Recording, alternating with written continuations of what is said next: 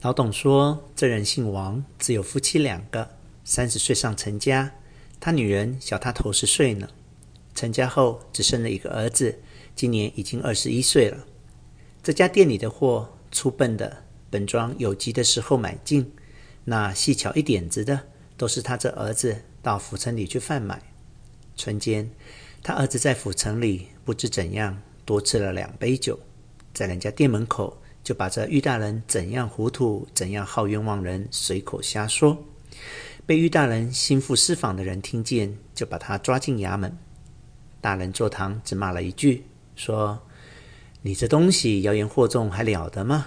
战起战浓，不到两天就战死了。您老才见的那中年妇人，就是这王姓的妻子，她也四十岁外了。夫妻两个只有此子，另外更无别人。”您提起玉大人，叫他怎样不伤心呢？老陈说：“这个玉贤真正是死有余辜的人，怎样省城官声好到那步田地，煞是怪事。我若有权，此人在必杀之力。”老董说：“您老小点嗓子，您老在此地随便说说还不要紧，落到城里可别这么说了，要送性命的呢。”老残道：“陈关照，我留心就是了。当日吃过晚饭，安歇。第二天辞了老董，上城动身。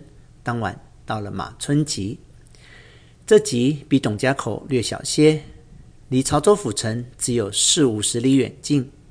老残在街上看了，只有三家车店，两家已经住满，只有一家未有人住，大门却是掩着。”老残推门进去，找不着人。半天，有一个人出来说：“我家这两天不住客人。”问他什么缘故，却也不说。欲往他家，已无系地，不得已同他再三商议。那人才没精打采的开了一间房门，嘴里还说：“茶水饭食都没有的，客人没地方睡，在这里将就点吧。”我们掌柜的进城收尸去了，店里没人。领导吃饭喝茶，门口南边有个饭店在茶馆，可以去的。老残连声说：“劳驾劳驾，行路的人怎样将就都行得的。”那人说：“我困在大门旁边南屋里，领导有事来招呼我吧。”老残听了“收尸”二字，心里着实放心不下。晚间吃完了饭，回到店里买了几块茶干。四五包长生果，又沽了两瓶酒，连那沙瓶吸了回来。那个店伙早已把灯掌上。老残对店伙道：“此地有酒，你拴了大门，可以来喝一杯吧。”店伙欣然应诺，跑去把大门上了栓，一直进来，立着说：“您老请用吧，俺是不敢当的。”老残拉他坐下，倒了一杯给他，他欢喜着，龇着牙，连说不敢。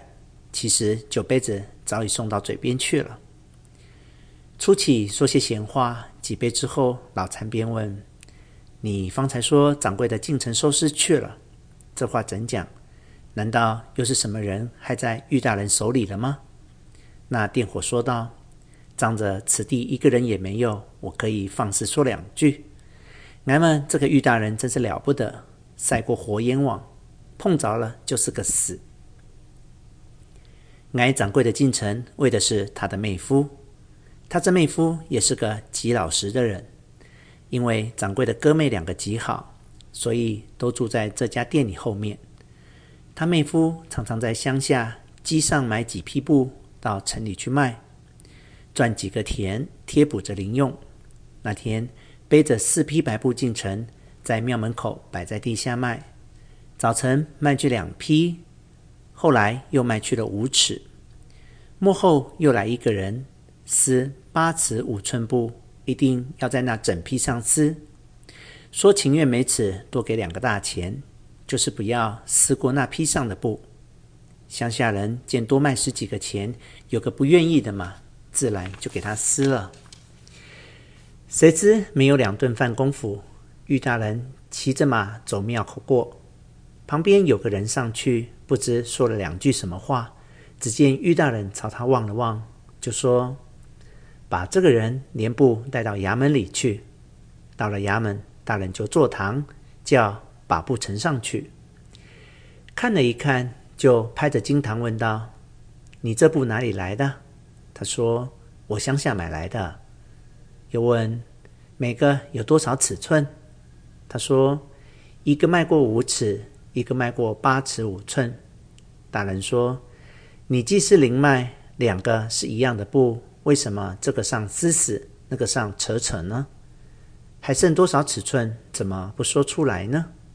叫差人替我把这布量一量。当时量过，报上去说，一个是二丈五尺，一个是二丈一尺五寸。大人听了，当堂大怒，发下一个单子来说：“你认识字吗？”他说。不认识，大人说：“念给他听。”旁边一个书办先生拿过单子念道：“十七日早，《金氏报》，昨日太阳落山时候，在西门外十五里地方被劫，是一个人从树林里出来，用大刀在我肩膀上砍了一刀，抢去大钱一吊四百，白布两个，一个长两丈五尺，一个长两丈一尺五寸。”念到此，玉大人说：“布匹尺寸、颜色都与四单相符，这案不是你抢的吗？你还想缴强吗？拉下去站起来，把布匹交还金氏文案。未知事后如何，且听下回分解。评遇贤残酷、无视劫掠，都写得意义如深，有功于人心世道不少。”陈仁美陈吴少奶奶劫掠，犹有人心，咸于玉璇言矣。玉贤对稿案有所发议论，罪不容诛，哀哀我民何遭此不幸？在笼里多添个驱死鬼，尤其可惨。